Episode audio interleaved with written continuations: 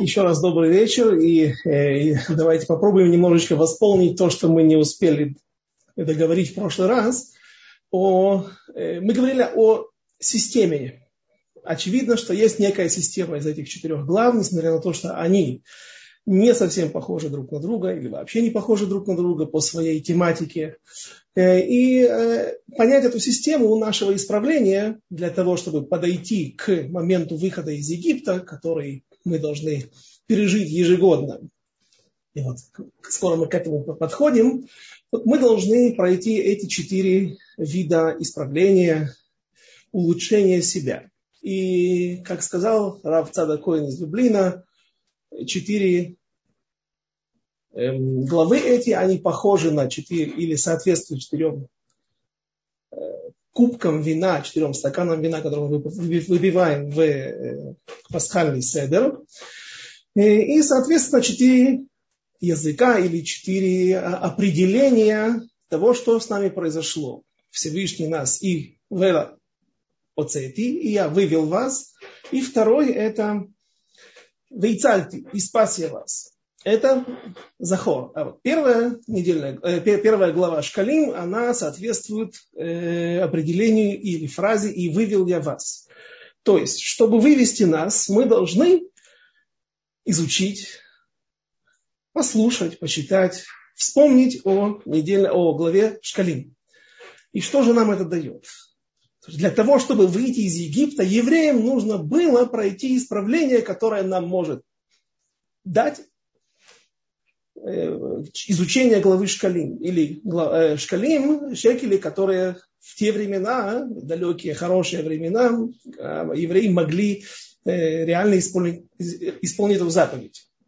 Мы остановились на том, что Моше Рабейн, есть такой мидраж, в котором сказано, что Моше, он просил у Всевышнего увековечить его память. И тут задается вопрос, ну как же так? Э, Моше, его, э, вся, вся Тора пронизана историями, связанными с ним, законами, связанными с ним. Э, вся Тора, Торат Моше, она так и называется, потому что она дала, Тора Всевышнего, конечно же, но она была дана через Моше.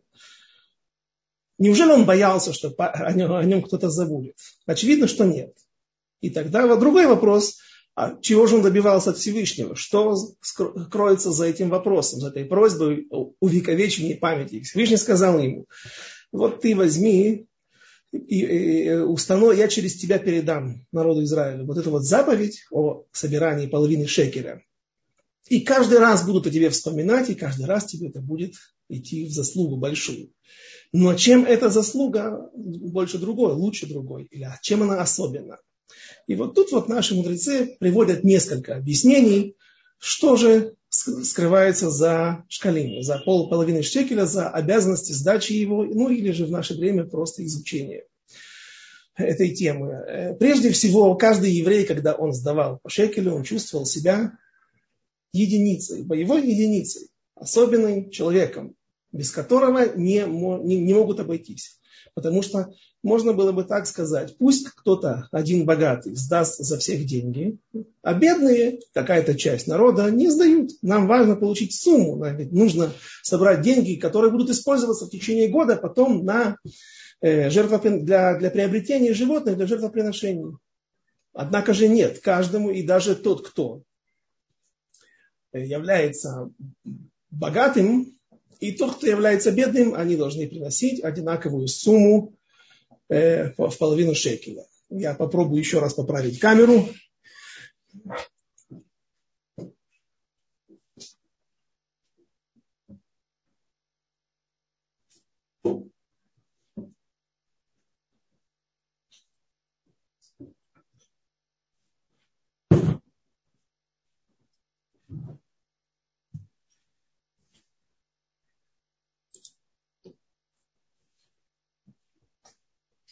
Кажется, получилось.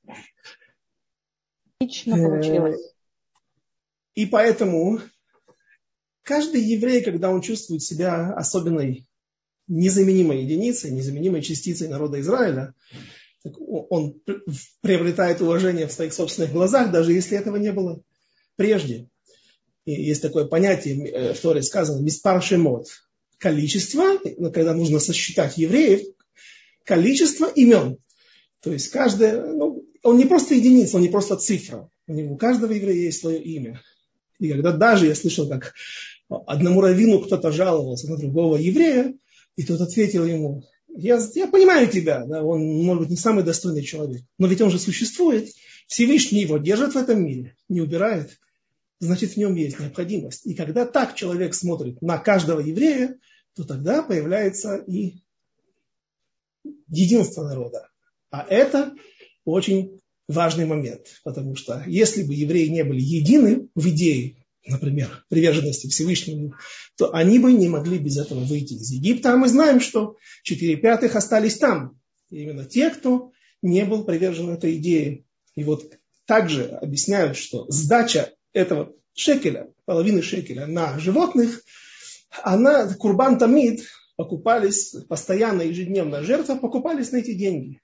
И вот когда каждый еврей понимал, что все, что здесь происходит, я имею к этому прямое отношение, и в той же мере, абсолютно в той же мере, как и другие люди, важные, богатые, мудрые, мудрее меня, это также способствует единству народа. Э, ну вот, и если мы едины, то тогда мы можем выходить из Египта. И все те, кто был привержен идее Всевышнего, идти за Всевышним, их и вывели. А остальные остались там навсегда, в той земле. И теперь мы приступаем к главе Шкалим. Извините, Захор. То есть э, заповеди, которая говорит нам, предписывает нам не забыть о том, что сделал Амалек нам, когда мы были по дороге, когда наш народ был в пустыне и был утомлен тяжелым пребыванием в этом месте, не очень пригодном для жизни. И э, заповедь уничтожения памяти и уничтожения самого Амалека. Ну, чтобы понять, что такое Амалек, нужно начать с самого начала, откуда корни растут, откуда он происходит. Мама Амалека была Тимна. Тимна э, была дочкой великих царей, известных царей, Ближнего Востока тех времен, а других мест практически не было. То есть вот это вот место, Ближний Восток, Азия, это было центром мира. И, соответственно, она происходила из самых-самых важных родов, от важных царей. И сказано, что она пыталась пройти Гиюр. Она приходила к Аврааму, она приходила к Исхаку, и даже сказано, приходила к Якову, хотя по хронологии вроде бы там не получается. Что она уже не могла жить во времена Якова. Так она просила у всех, и их ее не приняли. Почему? Обычно э, есть некоторые категории людей, которых не принимают. И это всего лишь амонитяне, моавитяне, мужчины, а не женщины, и амаликитяне. Три народа, которые мы не имеем права принимать в народ Израиля. Темна не было из этих народов. Правда, она стала родоначальницей одного из народов. Но в то время точно не было еще этой Аллахи, этого закона, который ограничивал принятие Гиюра или принятие в народ Израиля.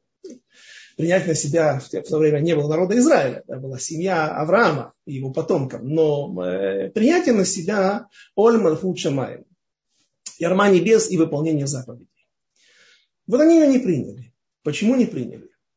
Потому что и Авраам, и Ицхак своим даром, своим пророческим даром видение, они смогли увидеть в ней нечто, что не позволит ей быть служительницей Всевышнего. А именно то, что она, в силу того, что происходит из очень важных родов, царских, из важного царского рода, она не может, не всегда сможет перебороть свою гордыню и прислушиваться к воле того, кто тебе указывает, твой раввин, мудрец, и что она сделала?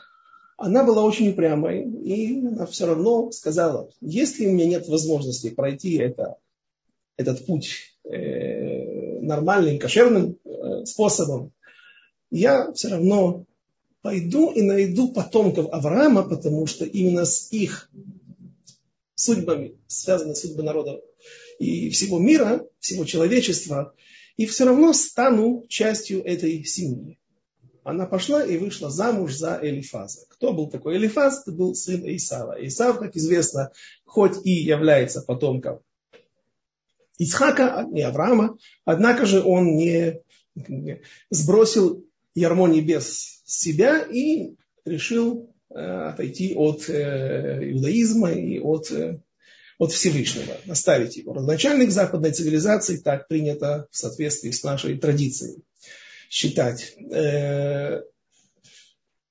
Она пошла и вышла замуж за Элифаза, и Элифаз вместе с Тимной породил Амалека. Вот что получилось. Говорят наши мудрецы, если что-то не идет, если что-то очевидное или сказали тебе чего-то не делать, сказали тебе авторитетные источники, люди, которых ты, которым ты вроде бы должен прислушиваться, то лучше этого не делай, не упрямься. Такой же случай подобный был с дочь, с женой Патифара, которая потом устроила известную историю с Йосефом. А, что с ней оказалось? Она видела каким-то образом через какое-то колдовство или какое-то, может быть, даже пророчество, она знала, что от нее произойдут великие потомки, и в том числе э, часть народа Израиля. Это действительно произошло через ее дочь, которая стала женой Йосефа, но не через нее. Она же решила сама жениться на Йосефе. То есть это было не просто какое-то преследование, связанное с какими-то влечениями, а это было очень определенное желание Э, приобщиться к потом, потомству Авраама для того, чтобы э, стать частью вот тех, кто решает судьбы мира. Не решает судьбы мира, а с кем связан кто ведет, направляет мир э, к, к, к, к его конечному результату, к признанию Всевышнего всеми людьми, живущими на, на земле.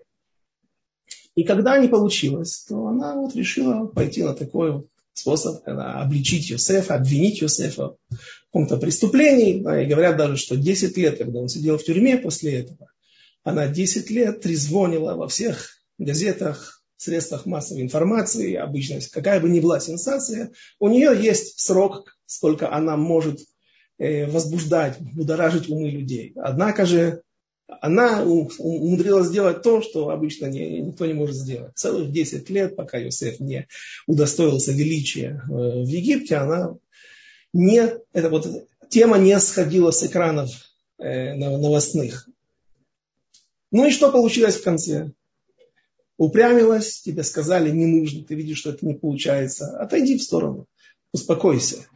Нет, человек упрямится. Кстати, в прошлый раз мы говорили о башне, не башни, а таком истукане, который был построен на Бухаднесера в Вавилоне, я не договорил, не было так важно, но э, вот ту башню, то, то, то, того истукана, э, эту андарту, как ее называют, э, Навуходнецер видел во сне.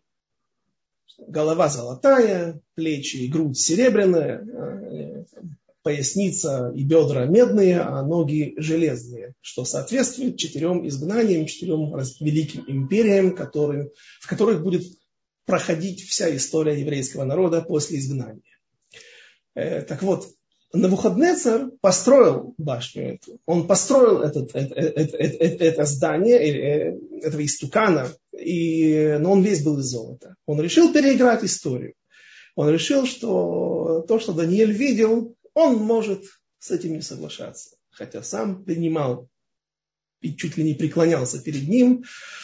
Э, но вот это был еще один урок. Он полностью построил золотую, золотого истукана, потому что этим он хотел показать, что Вавилон и народ Каздин будут править вечно. А оказалось, что всего прошло 70 лет, и его второй сын Бельшацар, или же внук его, по разным мнениям, он и был последним, то есть династия всего состояла из трех поколений. И он же стал последним императором Вавилонской империи, после чего она вообще исчезла с лица земли. И вот, возвращаясь к Амалеку, к Тимне, она своим упрямством, думая, что она делает правильно и лучше быть э, женой э, потомка Авраама, даже негодного потомка Авраама, хотя Элифаз вроде бы и был э, не очень таким плохим человеком, потому что воспитывался на коленках, так сказано, Бехайко. Он вот, обнимал его, еще его дедушка.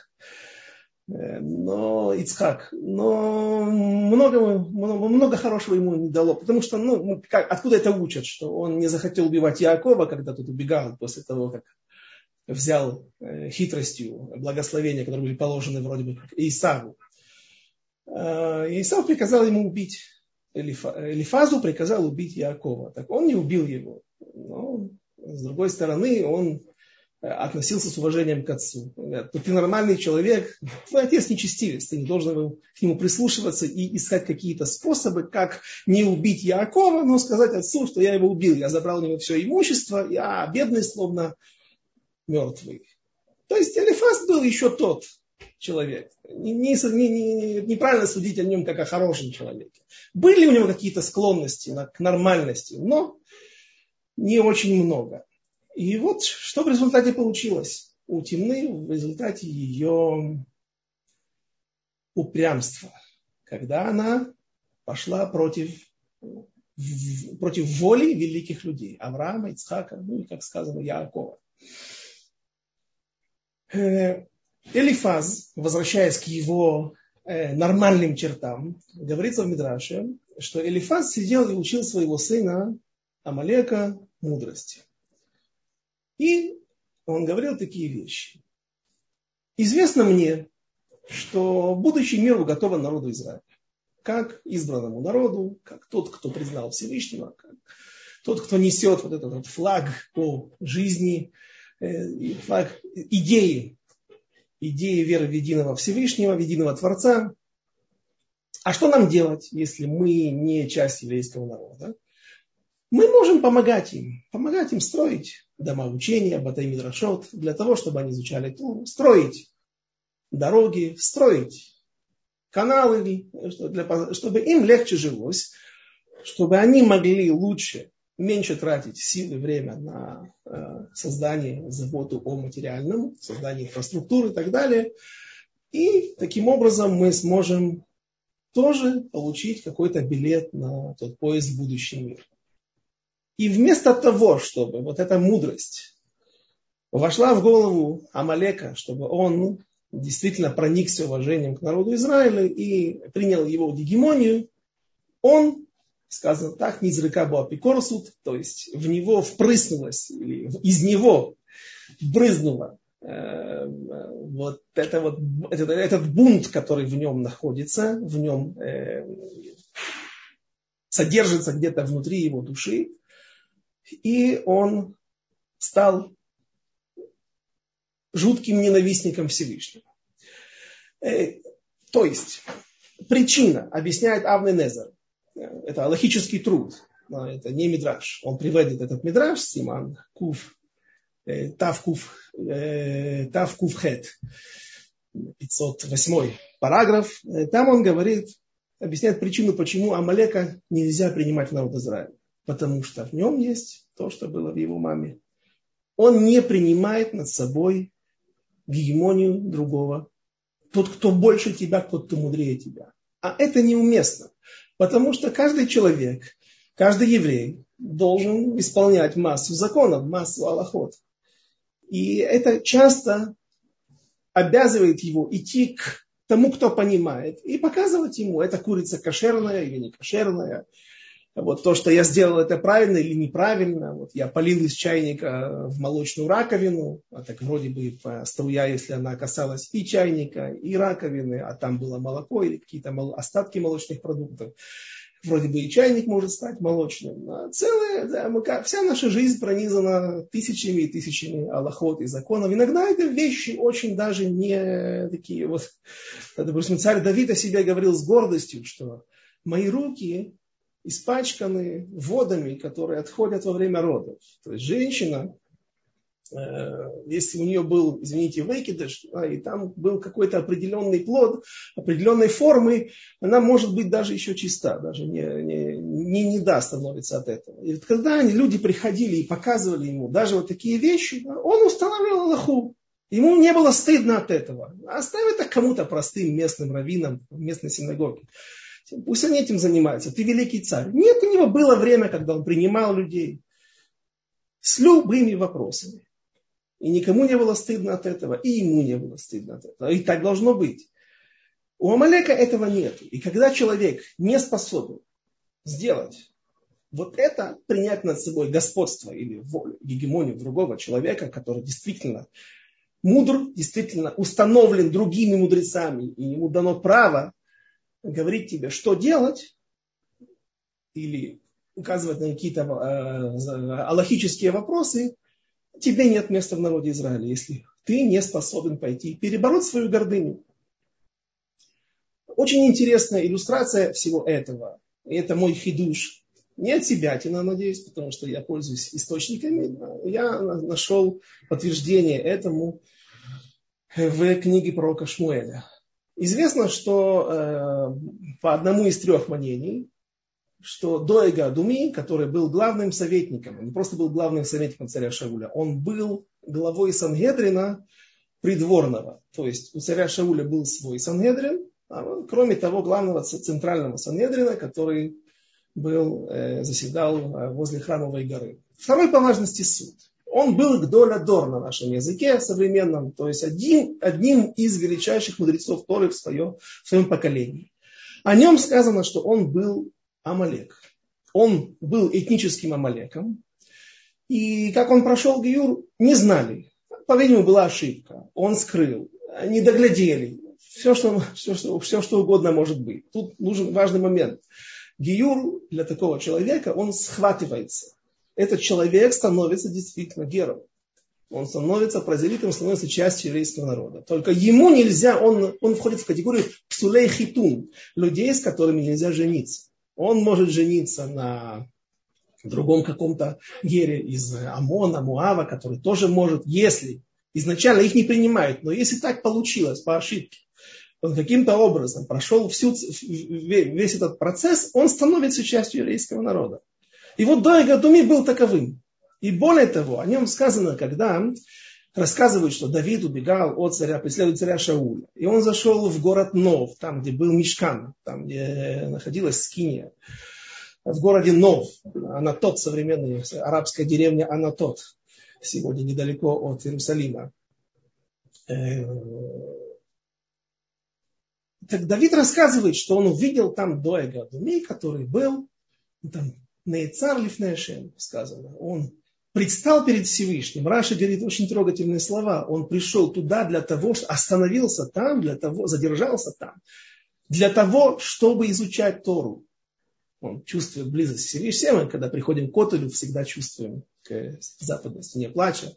Всегда чувствуем какие-то особые пробуждения в себе, особые чувства. Слеза скупая обязательно, как правило, то редко бывает.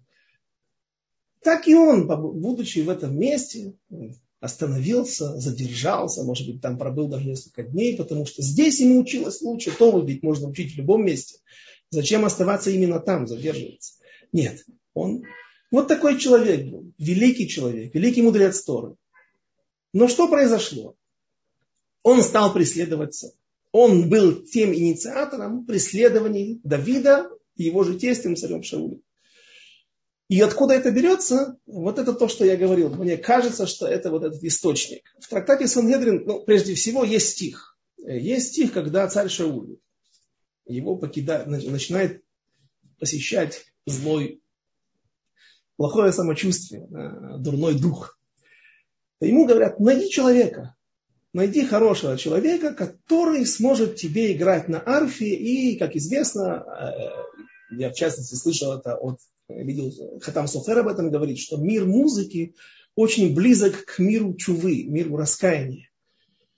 Э, и он даже говорит такую, такие слова, что я готов был, великий Хатам Софер из Прешбурга, современная Братислава, великий Хатам Софер, говорит такие слова, готов половину своих заслуг от изучения Тора отдать, был бы готов отдать тому, только за то, если бы ему дали э, возможность хорошего музыкального слуха. Иметь хороший музыкальный слух, очевидно, что ему, как говорят, медведь на ухо, на, на ухо наступил, и поэтому он от этого очень сильно страдал. Мир музыки, мелодии, он очень близок э, по духов, к духовным мирам. И вот ищут человека. И какими качествами он должен обладать, говорит Дойга Думи. А там один из рабов Шауловых, это был Дойга Думи, Амалек, этнический, прошедший Гиюру, задерж... Э, извините. Э, вот. Это Шмуэль, 16 глава, 18 стих, первая часть книги Шмуэля. И отозвался один из отроков, это Дойга Адуми, и сказал, вот я видел у Ишая из Бейтлехема сына, умеющего играть, человека храброго, человека воинственного, красивого, он красивый, смешлен, и Господь с ним. Шесть тоарим, шесть описаний царя Давида. Наши мудрецы говорят, что все это не, понятно, что никому не было важно, что он был слишком красив. Потому что нас не интересовала ни мода, ни внешний вид этих людей. Если слово это сказано, то очевидно оно несет в себе какую-то информацию. И наши мудрецы в трактате Санедрин объясняют, что имел в виду царь Доега Думей, когда говорил, описывал Давида. Умеющий играть. Есть такой отрок, который умеет играть. Объясняют наши мудрецы.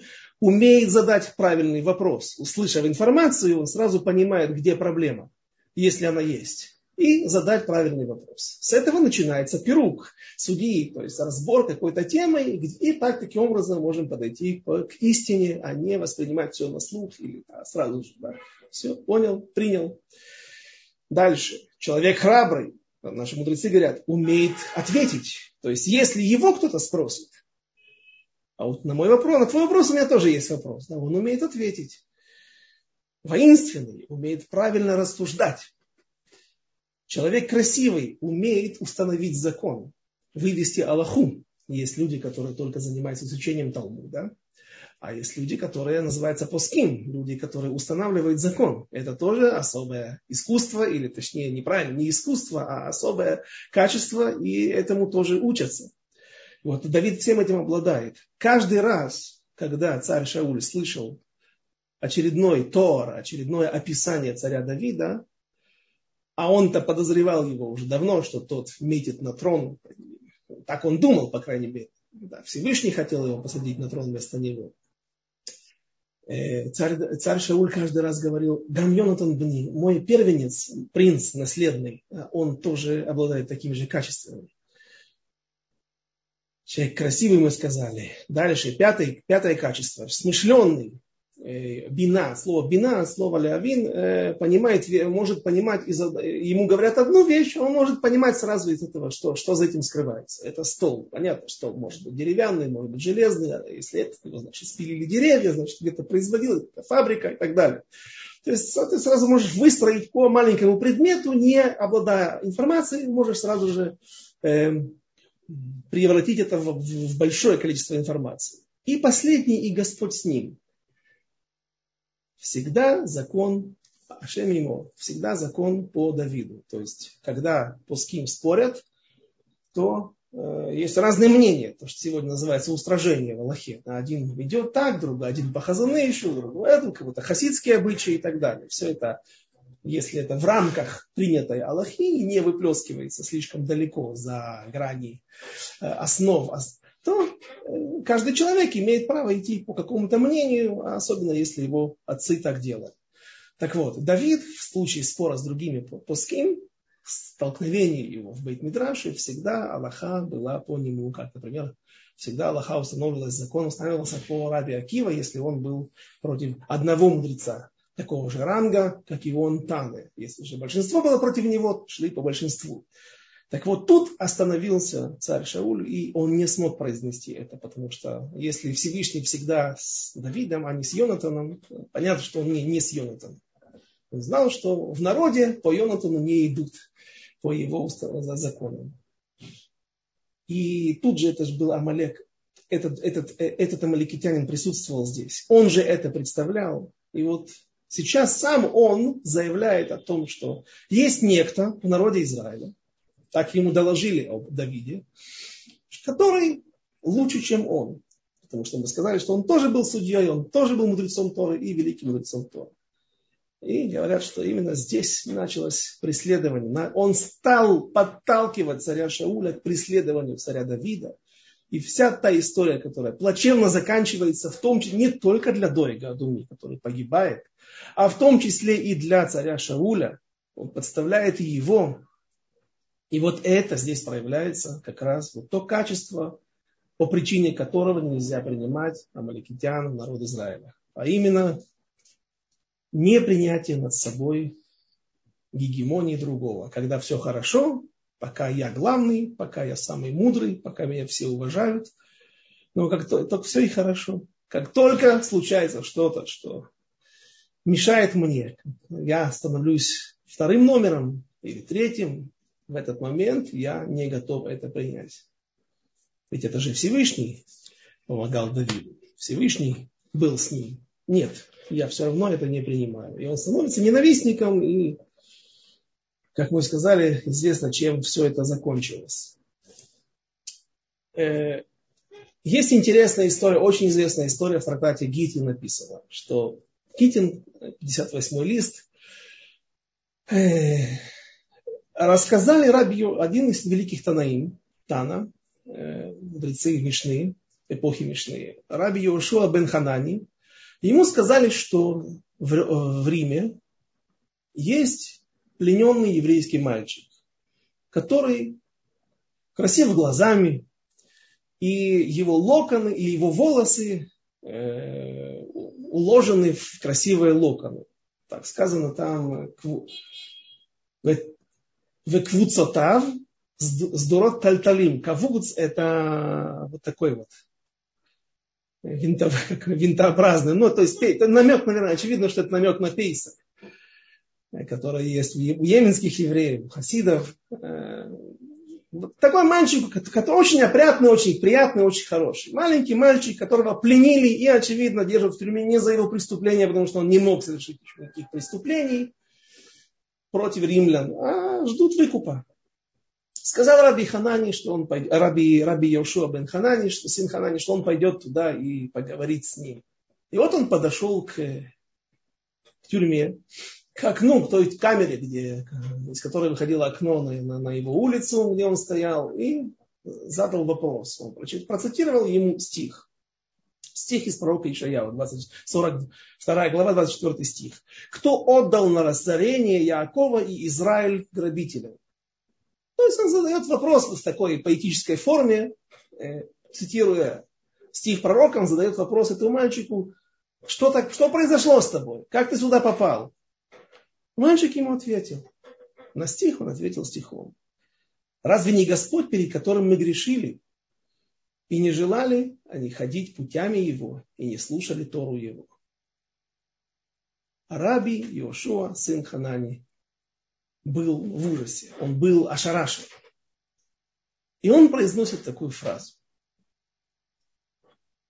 Я уверен, знаю я, что этот ребенок станет в будущем великим мудрецом Торы. Я не сдвинусь с этого места, пока не выкуплю за любые деньги, которые за него попросят, не выкуплю его из этого плена. И так и было. Кто этот, кто этот мальчик впоследствии стал, как предполагал, как предсказывал, как буквально пророчествовал? Раби Йошуа, это был Раби Ишмаэль, э, сын Илиши. Не пророка Илиши, а это уже более поздние времена. Ну и задается вопрос. А что произошло? Что, что он увидел в словах этого мальчика? Почему он так был в таком шоке? и сказал, а как ты можешь знать на будущее, столько, столько препон есть у человека на, на пути к мудрости, на пути к знаниям. Вот насколько, почему ты уверен, что вот он точно станет великим мудрецом Торы? И поясняет Равошер Вайс, один из наших современных, э, почти Гдолей Адор, великих мудрецов Торы, что ведь более того, что он такого сказал? Знаете, что он сказал? Он процитировал стих, вторую половину. Он не просто сказал стих, взял похожий стих для своего ответа. Это была вторая половина этого же стиха. То есть, если он читается так полностью. Еще раз, Ишаяу 42, 24 стих. Кто отдал на разорение Якова и Израиль грабителям? Разве не Господь, перед которым мы грешили? Так вот, говорит Равош Рывайс, что когда мы с нами что-то не в порядке, или что-то происходит вокруг неладное, человеку свойственно обвинять других. Мальчику этому было настолько естественно сказать, да вот проклятые римляне меня захватили, посадили в тюрьму, Никто еще и выкупить не И вот евреи выкупить не хотят. Денег у них нету. Все можно было сказать, все можно было придумать. Но мальчик этот, который не грешил еще в своей жизни, наверняка ничего плохого не сделал. Он твердо уверен, что если что-то с нами происходит, то это происходит лишь по нашей причине.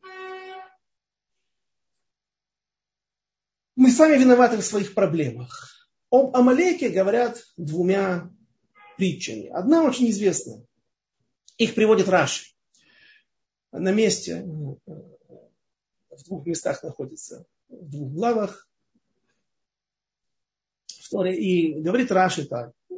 История с горячей ванной или горячим бассейном. Что вот э, народ Израиля вышел из Египта, все боялись его, все слышали о рассечении Красного моря, Ямсуф.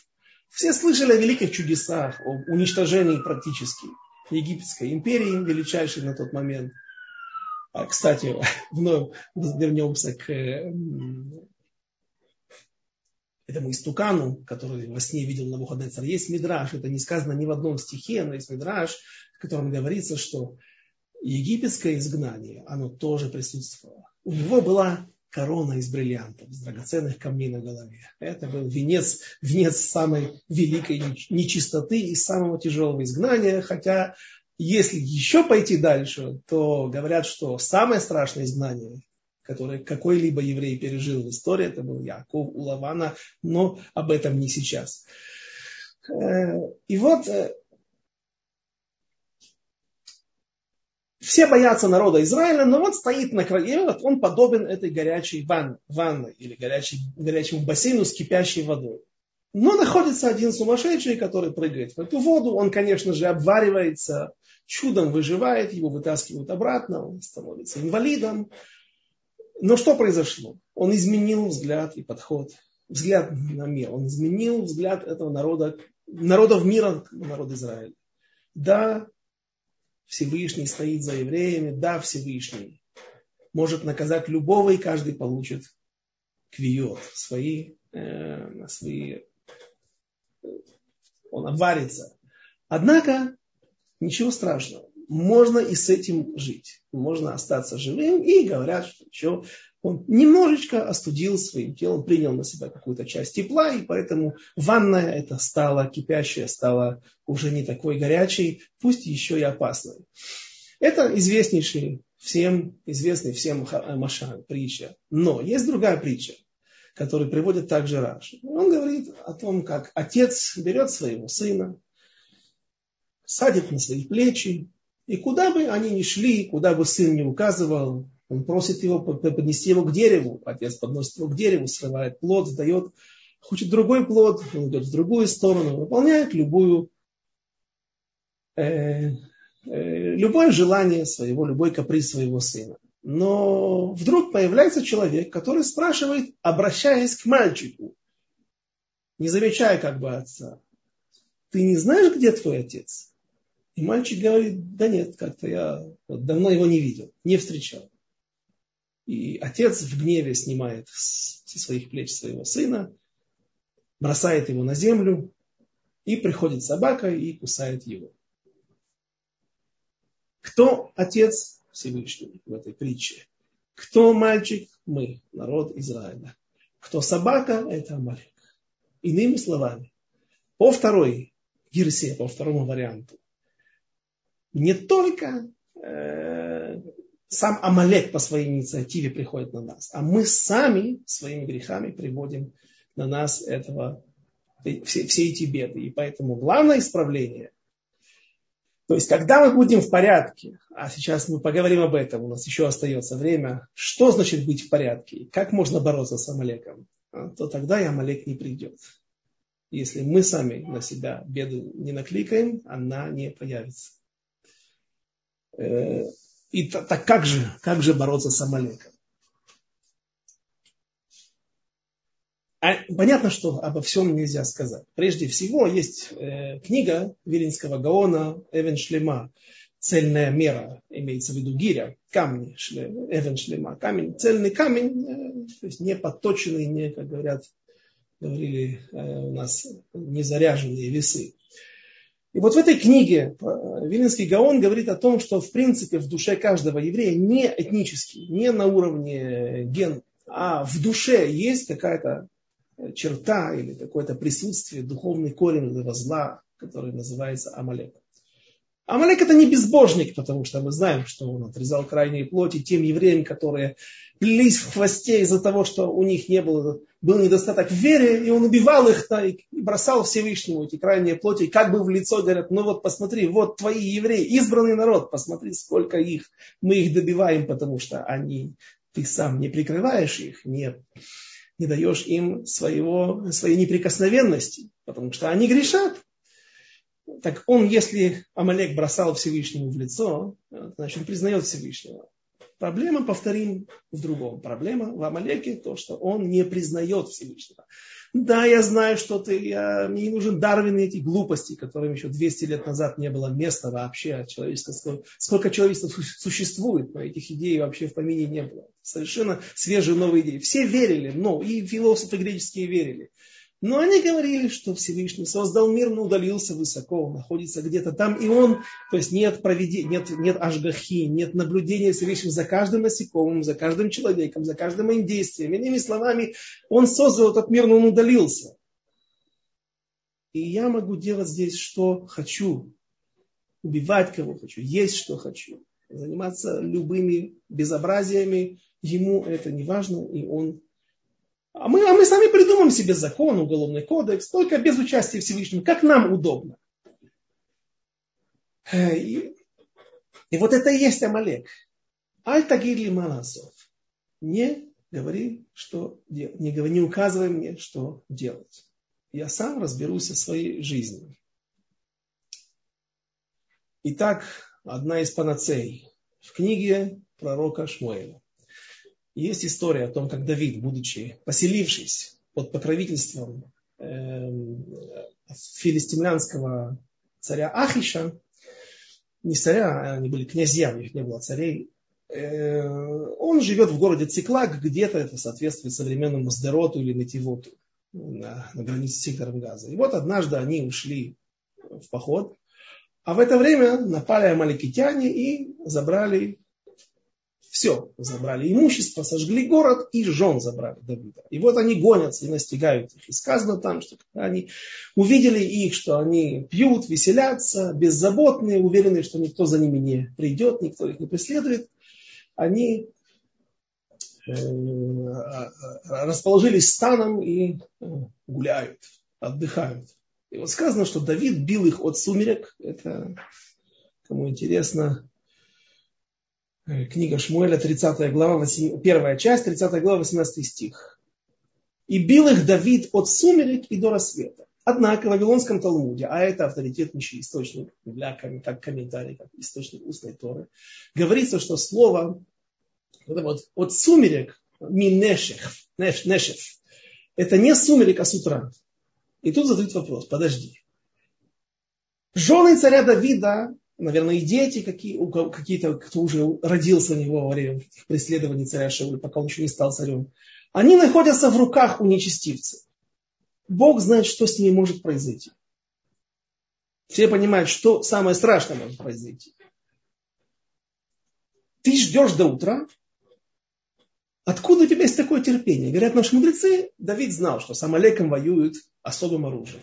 Завтра. Что значит завтра? Как-то на одной из лекций у меня разозлил за день. Послезавтра, еще скажи. Да, что значит завтра? Амалек, гематрия, сафек.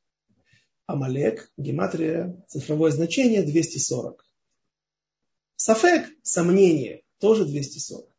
Если есть сомнительная вещь, не спеши. Пойди посоветуйся. Вы понимаете, куда мы возвращаемся? Все туда же. Пойди спроси того, кто понимает. Или даже если ты понимаешь не меньше, но когда два взгляда, они всегда, каждый смотрит немножечко друг, под, под, через другую призму, он может увидеть другую грань, и в, в силу даже не большей мудрости, даже будет, пусть он и менее мудрый человек, чем ты, но у него есть какой-то опыт, связанный с этим вопросом, которого у тебя нет. Понятные, элементарные вроде бы вещи. Не спеши, подумай перед тем, как поступать, потому что может ты совершишь какие-то необратимые, запустишь необратимые процессы, которые уже потом исправить, и, и, и будет невозможно. Поэтому Давид знал, что нужно воевать. То есть, опять же, мы возвращаемся к тому, какое главное оружие чтобы Амалек, против Амалека, чтобы он не пришел в нашу жизнь, чтобы та, та частичка, та искорка Амалека, которая живет в душе каждого еврея и присутствует, она не была реализована, она была погашена и крепко заперта где-то там в глубине души. Быть всегда, слушаться тех, кто мудрее тебя. Эм, можно много говорить, бесконечно много говорить на эту тему. Эм, знаете, может быть, я уложусь в минуту, потому что скоро мы должны предоставить вам время для вопросов, если будут таковые. Но есть интересное определение. Сказано в двух местах в Вавилонском Талмуде, что пришел Санхирив Бирбеле Таумот. То есть, когда Санхирив захватил, царь а, ассирийский, захватил весь мир фактически, тот же Ближний Восток, то он перемешал те народы. И с того момента мы уже не можем говорить о каком-то человеке, что он из Амалека, он из народа амандитян или муавитян. Иными словами, сегодня любой человек, который проходит гиюр, он имеет право на это. Но спустя 200 лет после Санхириева, в пуримские события, к которым мы сейчас подходим, был Агаг. Хорошо, Агаг один мог хранить свою родословную. Есть народы, особенно на Кавказе, я слышал, там, до десятого поколения, если ты не скажешь, могут тебя хорошо, хорошо, хорошо тебе кое-что надрать то, а то и больше, должны люди знать своих потом, э, своих предков, своих, своих отцов, своих праотцов. А, очень важно, очень правильно. Эм, Агар имел какие-то письма, какие-то родословные, и действительно, ну, сказано каждый раз, когда говорится о 75 тысячах человек, э, о, все, все цифры убитых, там 500 евреев в Шушана-Бира и 75-55 тысяч человек по всей территории Великой империи Ахашвероша, оказывается, они не убивали парсим, они не убивали курдов, они не убивали никаких неевреев. Все убитые – это амаликитяне, так говорит Таргум. А Таргум, перевод Ункилоса и другие переводы, это не просто перевод вот того Ункилоса, а это Ункилос записал, сказано в Традате Мегила, да, в Гимель, Амудбет, что это пророки получили. То есть перевод на арамейский язык – это некое пророчество или комментарий к э, основным текстам на арамейском языке. Ну, перевод только, только от Всевышнего, через пророков. Соответственно, мы вполне можем на это полагаться. А как они знали, что это были амалеки? Ведь мы сказали, что уже нам мудрецы сказали, 200 лет назад все народы были смешаны и не осталось сегодня этнических амаликитян. И вопрос этот меня долго терзал, но один человек мне подсказал, сказал, вот был такой Рав Мордыхай Элефант, он умер несколько лет, 5-6 лет назад. Был Рош Ишиват Итри, здесь, в Иерусалиме. И у него есть книга, очень мотивно, очень подходит, что он будет говорить на эту тему. Но он как в воду глядел. Тоже пошел, посоветовался с умным, правильным человеком. Открыл книгу на эту тему, и он задается этим вопросом хотя никто этот вопрос не задает, на самом деле, практически. И он объясняет, он приводит традицию от Рава Штернуха, который, в свою очередь, приводит э, это масорет. Масорет это не Аллаха, это не закон, это наша традиция. Э, Равхайма из Бриска, еще более раннего мудреца Торы, который говорит, что если ты видишь, что есть убийца, сын убийцы евреев, притеснитель, сын притеснитель евреев, ну, ненавистник, уже не в первом поколении, знает, что у него есть какое-то отношение к, на этническом уровне, на генетическом уровне он имеет отношение к амаликитянам. Это не значит, что мы должны хватать каких-то там, э, не будем говорить, и сразу же приходят на, на, на много имен из современных наших, наших современников, но потому что эту заповедь мы можем выполнить только когда придет Машиах. В наше время, к сожалению, это не дано. Однако вот очевидно, что когда они видели вот все те, все те неевреи, которые приходили, им говорили, еще немного придет время, и мы с вами покончим. И, а тогда наиболее остро стоял вопрос с окончательным решением еврейского вопроса. Евреи знали, вот этот человек не просто так любит убивать или не просто так он антисемит. Значит, он имеет прямое отношение. Э, я думаю, что нужно, можно остановиться здесь. Э, и если есть вопросы, то... У матросов нет вопросов, я не вижу ничего. Я на самом деле. Ну тогда хорошо. Давайте продолжать застой. Да, мы продолжим. Э, есть книга о великом Хатам Софере. Всегда есть несколько книг о всех мудрецах, но и всегда есть какая-то особенно излюбленная э, у людей. И вот в одной из книг э, рассказывается о том, как Хатам Софер в 13 лет закончил Вавилонский Талмуд, что ну, по тем временам и по нашим временам уж тем более, это было большое дело. Он подошел к своему раввину, к своему мудрецу, тот, тот его наставник был Равносан Адлер, Натан Адлер и спросил его, что мне дальше делать. Тот сказал поститься три дня. Хатам Софер в возрасте 13 лет. Ну, очевидно, чтобы не возгордился. Тот понял, что здесь произрастает будущий великий мудрец Торы, как и было. И вот под правильным надзором, под правильными указаниями он э, сказал ему так делать. Три дня это максимум который обычный человек может выдержать. Три дня без воды и без еды. И вот на третий день, на исходе третьего дня, перед сумерками, когда и перед шкией, когда еще можно было молиться, пришло время Филат Минха, у него был, был миньян, друзей, тоже уже таких совершеннолетних, как и он, и они стали молиться Минху. В это время пришли, он был из Франкфурта родом, я сказал, из Прешбурга, из Братиславы, там он был раввином, там как бы он уже достиг своего пика, а, туда был приглашен, и все его особые дела связанные с, именно с Братиславой. Но он сам был родом из Франкфурта. И вот немецкие мальчики в это время подошли и стали угрожать вот этим вот евреям, которые тут устроили где-то в сквере э, миньян. Вышли, осмелились выйти за границы своей синагоги. Ребята разбежались. Ну а Хатам Софер уже в 13 лет не только показывал великие э, по, э, ну, сказать, э, познания, но и также и молился он, э, как сказано, люди улетали на небеса. Почему нам сказано, что есть такое высказывание наших мудрецов? Час э, хасидим решоним, первые эти особые, особые праведники молились молитва час, час подготовка до молитвы и час после молитвы. Но если подготовка до молитвы, она понятна, зачем после молитвы час?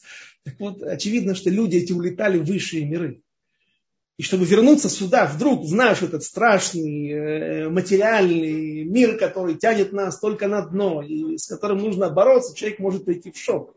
Получить шок, и не дай бог, это может плохо закончиться. Вот эта вот душа растянется между мирами, да, где-то что-то застрянет. И поэтому они ходили тоже целый час. В общем, Хатам Софер, очевидно, молился так, что не... Ну, а немцы, как обычно, они были вежливые. Наверное, и тогда. Они подождали, пока он вернется в этот мир, пока он откроет глаза, поймет, что здесь происходит. И когда Хатам Софер понял, что здесь происходит, что сейчас его будут бить. Маленький мальчик, который не занимался восточными единоборствами, в 13 лет, после трех дней, фактически трех дней поста, а, а, ослабленный, взмахнул рукой, ударил на отмаш одного первого, кто полез к нему драться, и убил.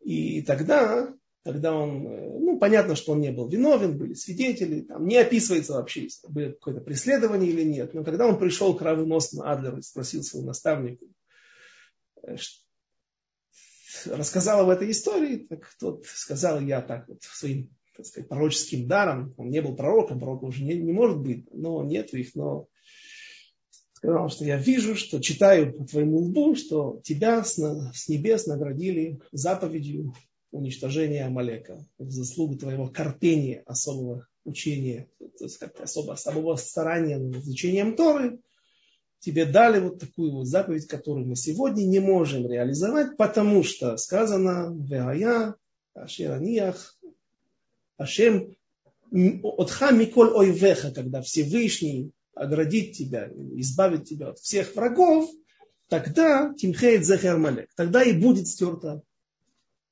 память и имя Амалека в этом мире, а мы пока что все время находимся в состоянии войн, в состоянии врагов, в состоянии находимся под властью чужих сил. И, соответственно, э, время еще не пришло для выполнения этой заповеди, но помнить об этом нужно.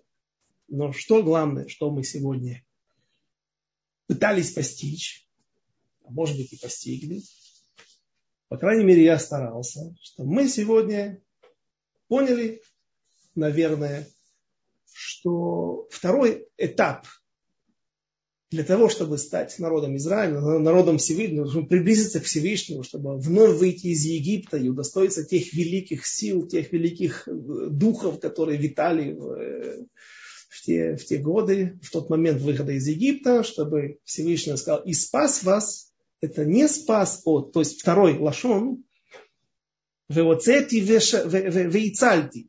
Оцети это шкалим, а ицальти спас тебя, это посредством того, что мы изучаем недельную главу, главу простите, Захора. Но не спас от Амалека, как может быть до этого. Мы думали, Амалек, который нападал на тебя, Всевышний спасал. А мы должны себя спасти. И как? Если мы будем близки к Всевышнему, если будем прислушиваться к голосу наших мудрецов, этим мы отведем от нас эту беду, это лихо, которое называется Амалек. И он никогда на нас не придет не в виде Гитлера, Лимахшма, Сталиных и так далее, принято у толкователей современных вписывать их в эту когорту. И э, спасибо за внимание.